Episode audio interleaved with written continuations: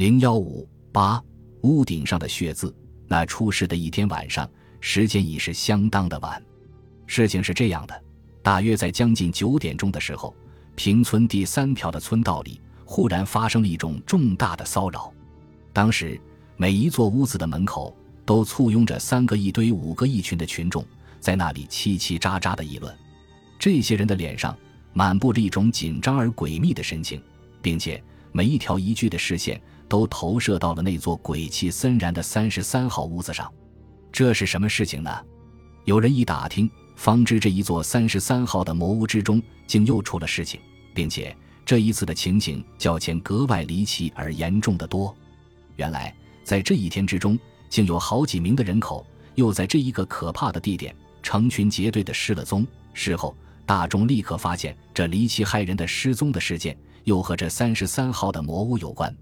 在那失踪者的名单上，列于第一名的那是三十四号中的幸运女神那位梅珊珊小姐，第二名是这位梅小姐的心腹侍女小翠女士，第三名是四十三号屋中的一颗活的夜明珠，那个年方十五岁的刘雪池少爷，还有第四名却是三十三号魔屋中的单身居户于石平画师。现在，让我们把数目总结一下。一加一得二，二加二得四。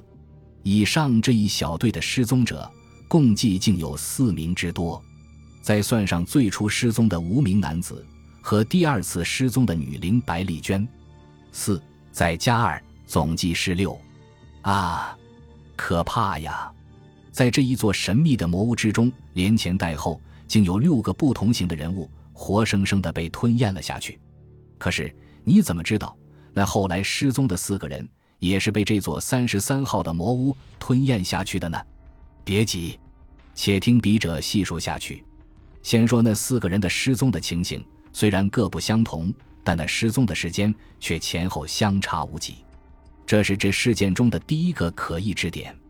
第一名失踪者，那位梅小姐，她是这平村附近一所金陵女中的学生。依往常的习惯，每天下午她是四点钟下课。至迟在四点三刻左右，必定要回到家里。可是这一天，他自下午一点离家赴校之后，直到晚上八点钟，已过了晚餐时间，却还不曾回家。这是平常从未有过的事。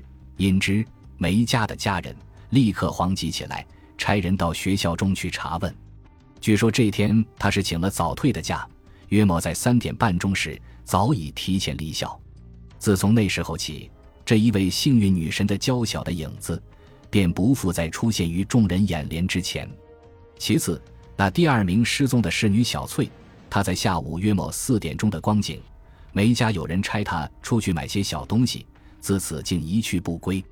复次，说到第三名失踪的刘雪池，这一天他放下了午餐的饭碗，就离家外出。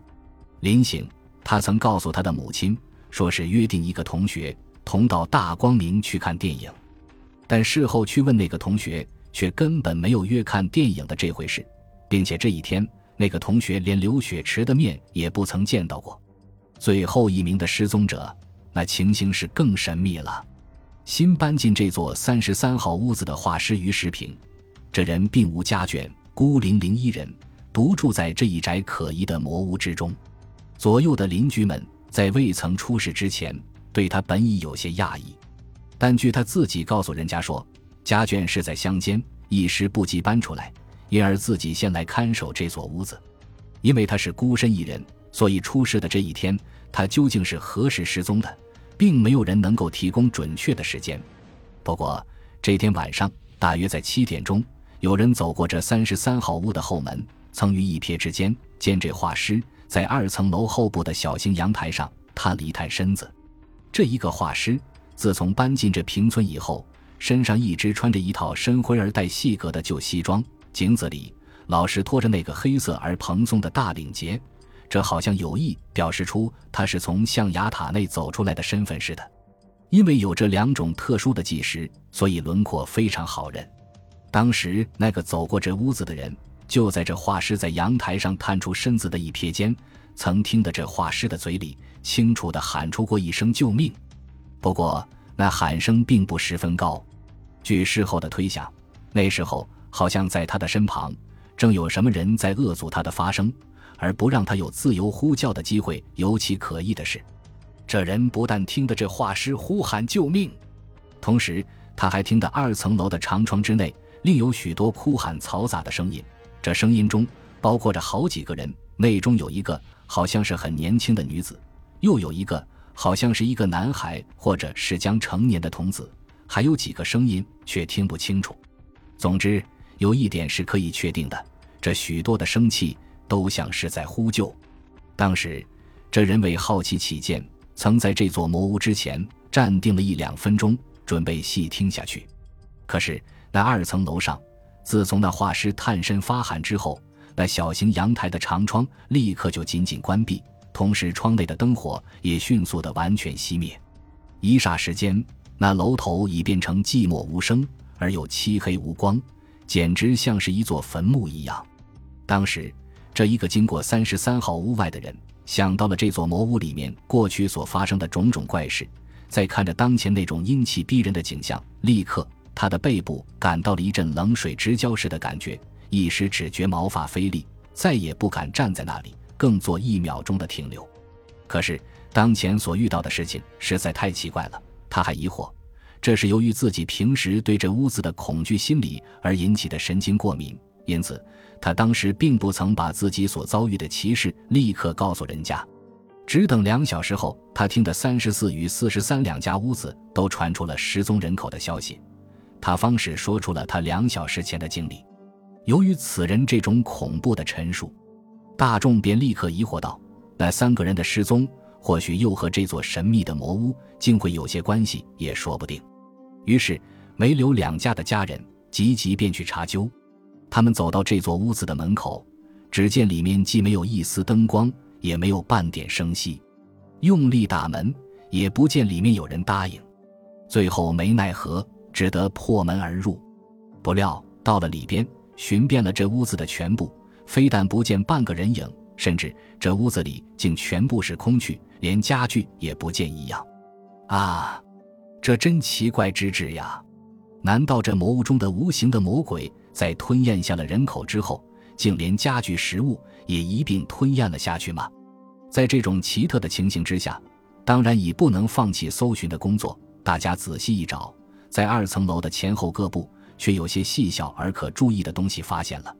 第一件，在二层楼的楼梯口。找到了一支翠绿色的、没有笔帽的女士自来墨水笔，笔杆上刻有 “MSS” 三个大写的英文字母，这正是梅珊珊三字的缩写。第二件，连着又找到一支五颗小钻所相成的梅花形的别针，这东西是被发现于二层前楼的门后。经柳家的家人指出，这是刘雪池的东西。今天外出时，还见他把这东西插在他的一条绿条子的领带上。第三件。在同事的窗棂上发现半条撕碎了的黑色大领带，起先没有人能指出这是什么人的东西，但后来经那村口的私婚一认，他立刻说，这正是住在这间屋子里的那位孤身大义人的特别商标。除了以上三种极可注意的东西之外，最后找到的却是一小包的丝线与一小峰的袖珍，却是梅家在白天差那侍女小翠出去购买的东西。这两种东西却是在二层楼浴室中的白瓷缸内发现的。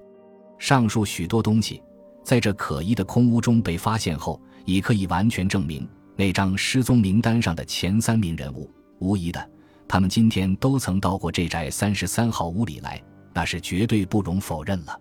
可是，经过一种证明以后，而成串的问题却也随之而来了。第一，那三个年轻的男女。他们为什么要到这座魔屋里面来呢？第二，他们到这魔屋中来是自动而来的呢，还是被迫而来的呢？第三，假定说是被迫而来的，那么逼迫他们的是谁呢？用什么方法逼迫他们的呢？第四，他们到过了这所空屋中之后，现在又到哪里去了呢？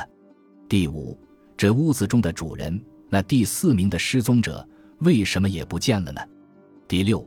以上这一小队的失踪者，眼前他们还是活着，还是已经死了呢？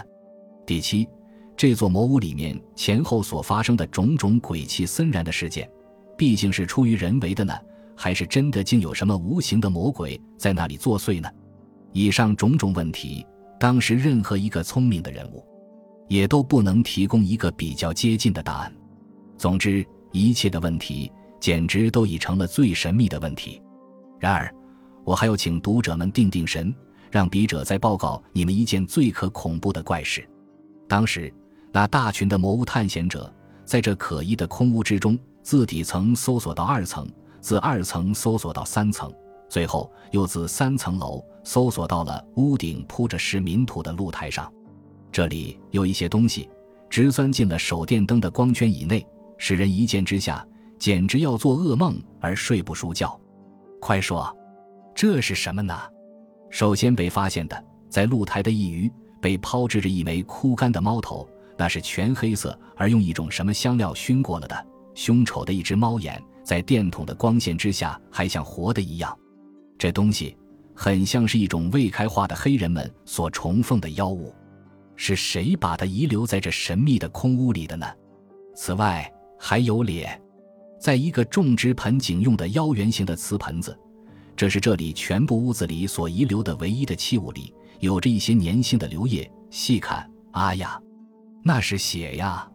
因这瓷盆的底部。有一个漏孔，却是这可怕的血液已在光滑的市民土上流成了一大滩。在这漆黑一片的所在，有几个人脚下已践踏到了许多。以上所发现的事物已足使人浑身打冷战。然而最可怕的东西却还并不在此，在这血液还不曾流尽的盆子里，赫然有一个小小的东西，刺进许多站立的视线。胆大些的人。拿起来一看，那是一枚一寸多长的连银脱下的带血的牙齿。当然，这绝不会是人类的牙齿，但却也并不像是兽类的牙齿。啊，这是何种动物的牙齿呀？啊，这就是魔鬼的牙齿吗？啊，快逃呐！有一个胆小的家伙这样狂喊了一声，他带奔带喘，滚般的逃出了这可怕的屋子。本集播放完毕，感谢您的收听，喜欢请订阅加关注，主页有更多精彩内容。